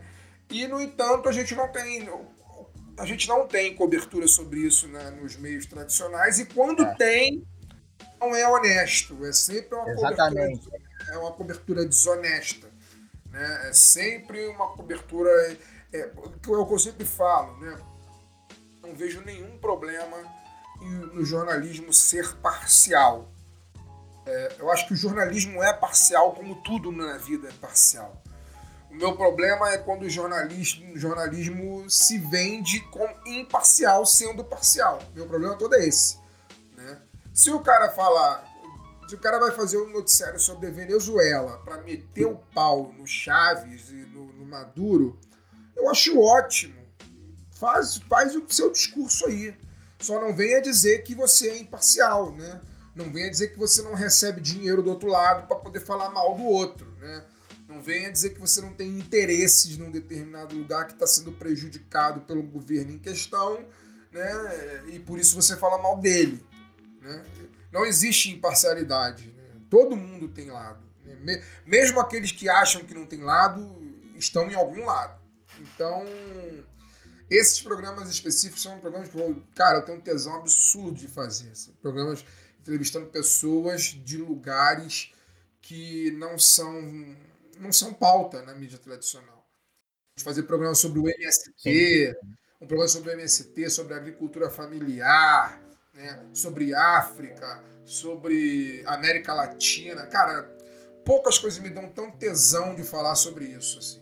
Eu tenho muito tesão em falar sobre coisas que ninguém fala, que ninguém da minha, minha categoria fala. E esse, esse episódio foi, foi vocês correram atrás ou chegou até vocês, tipo, alguém, alguém que conhece, alguém que conhece, alguém falou? Qual deles? O de Moçambique. Moçambique? É, é, foi, chegou até nós, na verdade. Era uma coisa que a gente tinha muito, muito tesão em fazer. Do, é, três temas que a gente. Três ou quatro, calma aí, vou fazer a conta. Acho que quatro temas que a gente sempre tinha muito tesão de fazer que a gente nunca tinha feito: África, América Latina, é, Palestina, Cuba. E nessa, e nessa pandemia, a gente fez um programa sobre a América Latina com as meninas do Antes que o Mundo Acabe. A gente fez o um programa de Moçambique com o Sérgio Chicumbi, vou chegar lá como é que foi feito. E fez, fez o programa sobre Cuba com a biógrafa, a biógrafa do Fidel Castro, né, a, que fez o, Fidel Castro, uma biografia consentida, é, inclusive é, a Cláudia Furiati, né, jornalista, roteirista, historiadora, ela inclusive explica por que, que o nome do livro é A Biografia Consentida. Ela teve contato direto com Fidel durante muitos anos. Fidel foi à casa dela quando veio ao Brasil. É, é um programa recente também que a gente fez, com tesão danado. E, e Palestina, que a gente ainda está correndo atrás para fazer. Nunca fizemos um programa sobre Palestina. Fizemos sobre, sobre a Revolução Curda, mas não fizemos sobre as mulheres no Kurdistão, mas não fizemos sobre Palestina ainda. É, e aí, o de Moçambique chegou até nós através da UERJ, porque está rolando um evento, um evento acadêmico desde abril chamado Jornadas Universitárias em Defesa da Reforma Agrária, a JURA, que é um, um, um evento organizado por diversas universidades do Brasil todo. E, e aí são N eventos, tudo está sendo tudo virtual, mas está sendo N discussões sendo, sendo produzidas. E dois professores aqui da UERJ é, queriam falar sobre pandemia nesse evento e queriam ouvir especialistas do exterior é, para falar. E aí pensaram no lado B como parceiro, queria produzir entrevistas com essas pessoas. E eles são ouvintes do lado B e pensaram no lado B como parceiros. E aí chegaram até mim é, perguntar se a gente tinha interesse. Pô, lógico, interesse, falar sobre falar um convite da UERJ, do MST, que também é um dos organizadores do evento. É, pô, lógico que a gente tem interesse em gravar, vamos gravar. E aí pintou a possibilidade de a gente fazer um programa sobre com um especialista de Moçambique, um especialista de Cuba e um especialista da Austrália. Mas aí a gente, num primeiro momento, a gente conseguiu Moçambique, né? Logo de cara, fez essa entrevista semana passada. O Dr. Sérgio Chicumbi era um contato deles. É, o de da Austrália bateu até o momento na fronteira da língua, porque a gente só tem no nosso programa só o Daniel domina o inglês assim de falar fluentemente. Então, e o especialista australiano é, só fala inglês, aí ficou difícil, a gente vai ter que pensar num outro formato de fazer. E o de Cuba a gente ainda tá para marcar. Deve acontecer, até o final do ano a gente deve falar sobre, sobre isso. É, vamos ver como é que vai ser. Tem uma pergunta para fazer que é o seguinte. E, e, eu lembrei dessa pergunta porque você comentou a história do do, do ter desmarcado em cima da hora. E, se eu não me engano, esse episódio vocês chamaram o Orlando Calheiros para tapar esse buraco e trocaram uma ideia sobre ocupação das redes e tudo mais. Essa coisa dessa disputa né, das redes. E aí, eu pensei no seguinte: é, pra gente que tá começando, no, entrando no mundo podcast e tal, tentando divulgar nosso trabalho, as redes sociais, o Twitter, o Facebook, Instagram, são ferramentas de, de a gente tentar chegar na galera. E eu queria perguntar para tu como que foi é, esse trabalho de divulgação que vocês fizeram para o lado B crescer e chegar onde chegou? Como que vocês usaram essas plataformas? É, porque, por exemplo, existe um, uma galera dos podcasts pré-2010 que eles cresceram sem né, essas estratégias, né? Sem o, sem o Twitter, sem o. Eram, eram redes sociais que ainda estavam crescendo. Mas, por exemplo, o lado B começou em 2016. A gente já tinha o Instagram, o Facebook, o, o Twitter aí. Vocês fizeram uso dessas redes é, de, de, uma maneira estratégica? Vocês pensaram em como, como como fazer para alcançar o maior número de pessoas, para levar o, o, o, podcast de vocês para o maior número de pessoas, pensando em estratégias de rede? Como é que foi isso? Como é que é a relação do, do lado B do Rio com as redes sociais? Cara, é, não tem, não teve uma estratégia assim definida não, tá? Tipo assim, ah, a gente né, estudou isso aqui, passou a entender como funciona e vamos agora colocar em prática. As coisas são, foram muito instintivas. É, eu acho que. Acho que tem aí, cara, uma, uma convergência de, de coisas que é a seguinte. A gente fala escreve muito o que muita gente pensa, mas ou não, não sabe tecnicamente como fazer, falar e escrever, ou não pode, por N motivos, né, por trabalhar, por, por, por N coisas, não pode se expor dessa forma. Então a gente acaba expondo, a gente se expõe muito, né? O, a gente é seguido por alguns, talvez milhares de jornalistas da grande mídia. Muitos jornalistas da grande mídia seguem o que a gente fala e o que a gente escreve, nos ouve, nos lê, né? mas eles mesmos a gente nunca vê se posicionar é, de certa hum. forma. Mas o cara tá lá, tá vendo. Às vezes ele concorda com a gente, mas ele não pode falar, porque ele vai perder o emprego dele no jornal, vai perder o emprego dele na TV, etc, etc, etc. Então o cara não, o cara não, não, não escreve, mas ele, mas ele lê, ele segue, ele ouve. Então eu acho que tem muito disso, assim a gente falar aquilo que as pessoas. Não é o que as pessoas querem ouvir, mas o que as pessoas talvez precisem ouvir num determinado momento. E gostaria de falar, mas não, não pode ou não sabe falar. É, então eu acho que isso foi meio que determinante num momento de que o Brasil vive um, um contexto de, de extremo político, né, cara? A gente está governado pelo, pior governo da história da República, né? É, o pior governo eleito, pelo menos, da história da República, né?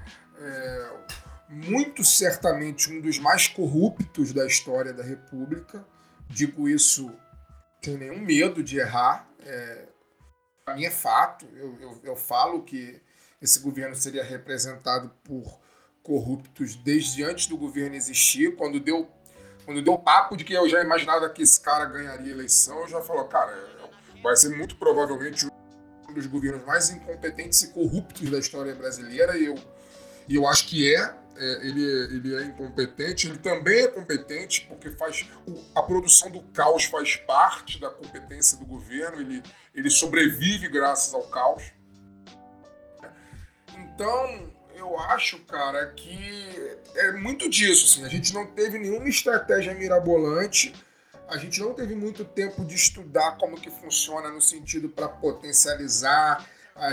Os 40 mil seguidores que a gente tem no Twitter são 40 mil seguidores orgânicos. A gente nunca botou uhum. dinheiro no Twitter para poder é, redimensionar as nossas postagens, redimensionar a nossa arroba nunca fez isso, são 40 mil orgânicos, né? É, eu acho que é mais, eu acho que é mais por isso, cara. Eu acho que tem aí, talvez tenha, né? Talvez tenha. Isso aí, na verdade, quem vai dizer mais é o público até do que eu. Eu acho que tem o carisma do carioca também. Eu acho que a galera gosta de ouvir os cariocas falando né, no nosso jeito de falar uhum. e falando a forma como a gente fala. E o fato de, como eu falei, da gente falar coisas que muita gente tem vontade de falar e não pode falar, ou não sabe falar. Não teve nenhuma estratégia mirabolante, não, e eu, eu digo até um pouco um pouco de dó, porque é, é uma pena que a gente não tenha tempo para isso. Não teve nenhum estudo, assim. A gente foi fazendo as coisas com instinto. Foi entendendo, isso aqui é legal, isso aqui não é a gente quando começou era muito muito muito no Facebook e no Twitter, né? Era muito Facebook. Aí com o tempo a gente começou a sentir que o Facebook já não dava tanto engajamento assim. É, e, e, a gente também foi se desligando do Facebook. Eu não tenho Facebook mais há muito tempo. Já nem lembro quanto tempo tem que eu, que eu não uso Facebook, eu não tenho conta mais. Então o Facebook do lado. Eu acho que nem existe mais, na verdade. Acho que o Caio cancelou a, o lado B no, no Facebook. Acho que não tem mais, arroba. Se eu tiver errado, depois vocês me corrijam, mas eu acho que o lado B no Facebook acho que não existe mais. Ficou o Twitter e ficou o Instagram. O Instagram está tá crescendo, assim. O Instagram não tem o tamanho do Twitter ainda, né? Na nossa conta. Acho que está chegando a 10 mil no, no Instagram porque a gente usa muito mais para poder divulgar nosso financiamento coletivo, divulgar os programas, eventualmente alguma aspa que a gente tem no, no programa, seja do convidado ou seja nossa, que a gente acha que ficou bacana, a gente compartilha a nossa aspa lá no, no, no Instagram. E no Twitter não, o Twitter é a rede onde a gente usa mais, assim, todo dia mesmo, para divulgar programa, para poder escrever mesmo coisas que a gente acha que não cabe num texto, cabe um tweet de 270 palavras, a gente escreve no Twitter, né? E, e, e sempre se realimentando, né? A gente twitta o lado B, o lado B retuita a gente, para poder a gente ir criando esse ecossistema, né? Tudo muito orgânico, assim, nada, nada mirabolante e sem um centavo, assim. É... Nunca botamos um real sequer, um centavo sequer na, as nossas contas. É, acho que a gente até poderia fazer, afinal de contas, a gente agora tem um, um financiamento coletivo também para isso. Né? Financiamento coletivo é para a gente investir no programa, para a gente investir, seja pagando pessoas para trabalhar, para produzir, como é o caso, as colunistas recebem, todo mundo recebe pelo que faz, né? Seja seja investindo em equipamento, né? Tô falando com vocês aqui com um microfone bacana, né? Para o áudio ficar bacana, né? Já que a gente não tem uma acústica legal, o carro passa, faz barulho do, do carro, o cachorro o vizinho late, a gente vai vaza o latido do cachorro, mas pelo menos o microfone é bacana, né? A câmera que está gravando é bacana, então a gente é isso. O financiamento é para isso, é para investir em equipamento, para investir em pessoas e também para investir em divulgação. Eu não vejo nenhum problema se a gente quiser né, se a gente quiser fazer, por exemplo, impulsionar uma entrevista, a gente pode impulsionar. Só até hoje a gente nunca fez. Nunca achou que fosse necessário. Mas pode ser que um momento seja. Não sei. Talvez se a gente fizer uma entrevista, quando a gente. Talvez agora, esse ano que vem, ano de eleição, é muito provável que a gente vai entrevistar presidenciáveis né, do nosso campo. Talvez a gente valha a pena entrevistar e, impulsionar as entrevistas com os presidenciáveis para elevar a voz dessas pessoas para tirar voto do Bolsonaro. Talvez a gente faça isso, entendeu? Sim, sim. Então, então é isso, sabe? Não tem muito mistério, não. Alex, é contigo mesmo. Vou deixar você finalizar esse programa aí. Antes de finalizar, eu preciso mais uma vez agradecer imensamente a presença do Fagner. Eu estava novamente ansioso demais nessa entrevista, queria muito fazer. O Alex pulei corda, hein? Pulei corda. Hein? Pulei 200 cordas, hein? Pra ficar tranquilo. ele entrou em contato comigo, ele entrou em contato com, com com Instagram. a página do lado B no Instagram, né? E aí eu não sei quem é que gerencia a página. Porra, lá. também não sei não, mas eu, eu amo essa pessoa. É o Caio? Aí, Caio. Tamo junto, Caio. É que gente boa. Porra. eu sou pedinte. Assim, com quem, com quem que você quer falar? Aí o Alex, é. Não sei, vou falar com o Marcão. Aí eu lembro que eu tava na rua, eu tinha ido, eu tinha ido fazer um, uma, uma caminhada. É que é verdade. E aí recebi a mensagem, falou, cara, você tem que decidir com quem que com quem que a gente vai conversar da galera do lado meu. Eu falei, pô, eu quero falar com o pai, Que eu quero falar com esse cara que eu sou fã pra caraca.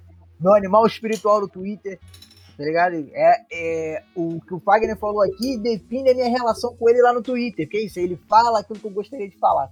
Esse cara tá falando exatamente aquilo que eu gostaria de falar.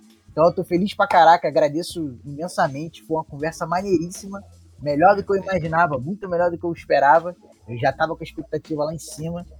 Pô, obrigado pelo seu tempo. E pra galera que ouviu a gente, é isso aí, mano. Um abraço. Vou deixar o Alex finalizar o programa. Não, eu primeiro, Fagner, se tiver com. quiser falar algumas coisas, considerações finais, falar sua arroba, falar o arroba de. Todos os arrobas aí que, que o lado B tem, que não deve ser pouco, se você quiser falar, fica à vontade e depois eu só finalizo. Eu só quero agradecer, obrigado pelo tempo, de verdade. Faço da palavra do Marcão as minhas também. Tava mega ansioso, pulei uma cordinha legal ali para dar uma desestressada. Não tô fumando mais e sinto falta de um tabaco, por isso, para isso às vezes. Mas a corda tá ajudando.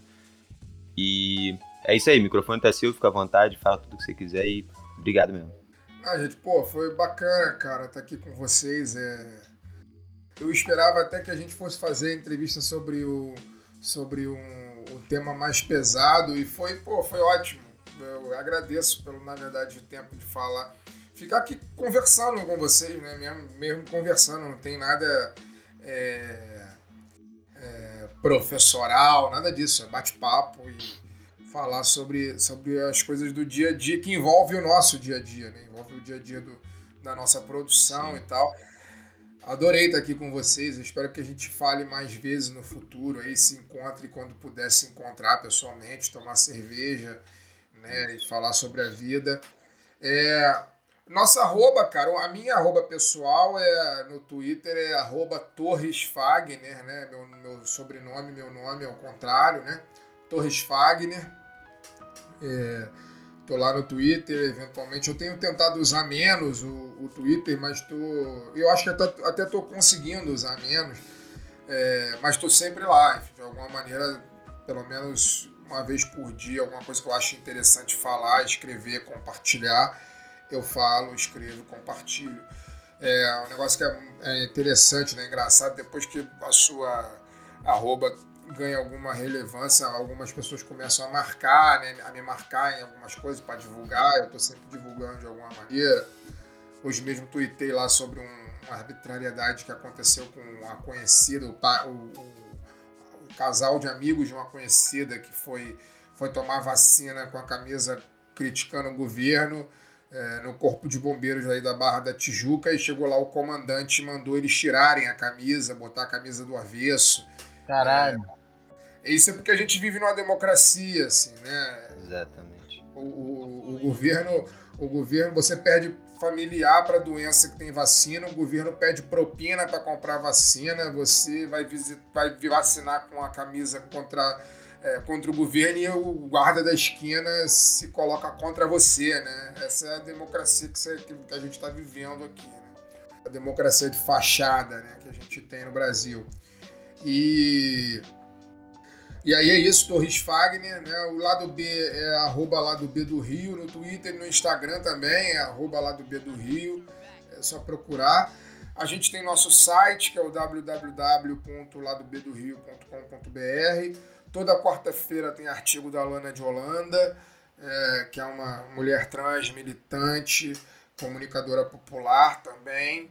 É, o Lado B Notícias, toda terça-feira, pinga no, no feed aí, seja no Spotify ou no Google Podcast, em qualquer tocador de podcast, ou no site da Central 3, né, que é central3.com.br. E o lado B do Rio, o programa que vai ao ar às sextas-feiras, né? É, geralmente ali pela hora do almoço, assim, entre 11h30 da manhã e meio-dia. É, eu acho que é isso, são os locais onde encontra a gente. Né? Eventualmente, no momento, esses são os locais, porque fisicamente a gente não está podendo se encontrar ainda. Espero que em breve esteja. Não sei como é que vocês estão, eu já estou com a primeira dose da vacina. Né? Tomei a primeira dose Agora vou tomar a segunda dose em agosto. Tomei a primeira dose em junho, porque eu tenho, eu tenho comorbidade, né? então eu tomei uma em junho e agora eu vou tomar a segunda dose em agosto, daqui a um mês exatamente. Então, então por enquanto é isso. Por enquanto é os lugares onde pode nos encontrar. A gente está sempre aí. Essa semana nós temos uma entrevista bem bacana. Não, não posso anunciar ainda, a gente vai anunciar na quarta-feira mas eu tenho certeza que a galera vai gostar muito da entrevista que vai ouvir, é, porque ela, inclusive, é muito atual, né, envolve fatos que aconteceram muito recentemente. A gente acha que essa pessoa vai poder contar como ela está se sentindo diante do que aconteceu. E também é uma entrevista que a gente vem tentando fazer há algum tempo e não conseguia por, algum, por alguns outros motivos. Então, essa semana a gente tem. E aí eu queria convidar a galera que que ouve o Insurgência, que se por acaso não conhece o lado B ou se conhece ainda não ouviu o último programa, eu acho que vale a pena buscar os nossos, os nossos, pelo menos os nossos três últimos lado B, sendo ele os lado B notícias e o, e o lado B do Rio que sai às sextas-feiras mesmo. Assim, eu acho que vale a pena. O primeiro é o programa que eu vou falar sobre o o Dr. Sérgio Chicumbi, que eu já, já citei aqui, né? É o lado B201. Ele tá lá como lado B do Rio Especial Jura barra UERJ. Cara, essa entrevista é uma das que eu mais gostei de fazer, muito sinceramente. Eu fiquei muito realizado, fiquei com muito tesão depois que a gente acabou de fazer a entrevista, porque a gente trouxe muita informação que é muito negligenciada no Brasil. Parece a gente, às vezes parece que a gente é um país europeu, né? E ignora os o sul do mundo, né? Os, os nossos irmãos africanos, os nossos irmãos é, da América do Sul. É, recomendo que ouça também o programa O Lado B Notícias 69, que é o Jornal e Política da Morte, que também está muito bom. Né? A Fernanda Castro é, debate a cobertura dos programas policialescos e como eles ferem os direitos os direitos humanos e como eles tornam o Brasil um lugar medieval. Né? Ela foca no caso Lázaro e nas falas do Siqueira Júnior aí contra a comunidade LGBTQIA+. Né? E, e a Évila Vanderlei, que é uma das nossas colunistas, né? a camarada, arroba camarada Paraíba, ela traz o criminoso caso lá da Braskem, em Maceió, que é uma empresa de mineração que já está é, tá fazendo com que os bairros lá, alguns bairros lá de Maceió fiquem com seus imóveis todos rachados em função da, da extração do minério, né? Está trazendo transtorno a, muita gente em Maceió, é, realizando, pagando indenizações ridículas, indevidas às pessoas pelos transtornos causados, né? Então, acho que é um trabalho jornalístico importante que as pessoas precisam conhecer e ouvir essa história. E por fim, o último programa que eu queria indicar também, do lado B Notícias, é o programa número 68, lado B Notícias 68, que é o Tortura Nunca Mais, onde a Fernanda conversa com o Lucas Pedretti, que é um historiador, sobre a condenação de um ex-agente da, da, ditadura militar, né, que é uma condenação inédita, né, que se tivesse acontecido no passado com esses caras que comandaram o país e roubaram e mataram e torturaram tanto durante 21 anos, muito provavelmente Bolsonaro não existiria. Né? Então, É uma, uma condenação tardia que chega, mas chega nos dando alguma esperança é, de que a justiça pode ser justa. Né? Então, acho que é um programa interessante de ouvir a Fernanda e o Lucas Pedretti falar. Queria convidar todos para ouvir. E de, de resto é isso, cara. Agradecer mais uma vez o espaço que vocês me deram aqui, o papo que a gente bateu. De repente, no futuro, se vocês quiserem gravar comigo de novo, e aí falar sobre outras coisas, outros temas, enfim, a gente a gente pode bater um papo numa boa, conversar, tendo disponibilidade, saúde, a gente faz. E tomar uma cerveja em breve, se, Boa, se tudo der certo, bom. depois da segunda dose da vacina, mas lá pro final do ano, início do ano que vem. Vai acontecer. A gente, a gente toma uma cerveja e fala da vida. Queria agradecer a todo mundo, Marcão, de novo, Fagner. Ai, Marcão, tem um ano que eu não te vejo, né? Ou mais de um ano, né? Desde o carnaval. Isso é muito bizarro, né? Mas é sempre bom gravar com você, sabe disso. Fagner, foi um prazer. Seja muito bem-vindo aí aos que participaram do Insurgência. Para quem está escutando aqui até agora, é importante a gente falar nossos arrobas também. O Insurgência está no Twitter e no Instagram com underline Insurgência. No Facebook não existe mais. Quer dizer, existe, mas vou cancelar também, porque não faz sentido.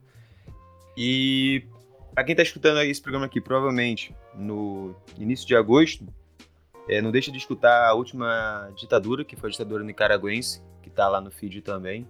Então é super importante que vocês sigam a gente no Spotify para vocês terem acesso para quando a gente lançar o episódio. É... é isso, vou agradecer a todo mundo mais uma vez, obrigado. É sempre importante ter vocês aqui e logo mais a gente consegue se ver pessoalmente.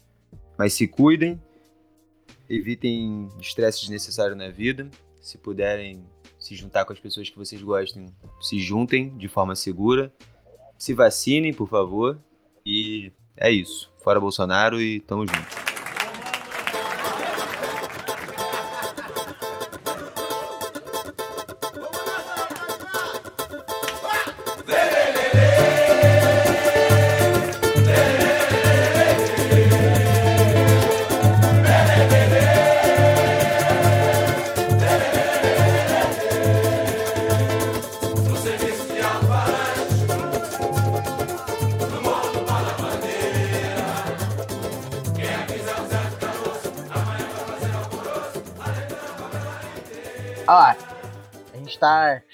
Mais ou menos uma hora de gravação. Eu. Uma hora? É. De gravação. Duas horas, né? Não, duas horas que tá gravando, mas assim, da hora que começou. Ah, é? Eu tava super preocupado com. Pô, a, gente, a, gente ficou, a gente ficou. A gente ficou meia hora falando dos gatos. De gato. Ah, é? Caraca, o gato! É, Deu um pulão na janela. Esse é o Lenin, ele quer, ele quer a janela, mas eu não vou poder abrir porque senão vai vazar muito barulho aqui. E a gente tá com uma cadelinha, a gente adotou uma cadelinha nova aqui em casa. Tá foda a adaptação dele. A gente tem dois gatos, já tinha dois gatos e agora tem uma cadelinha.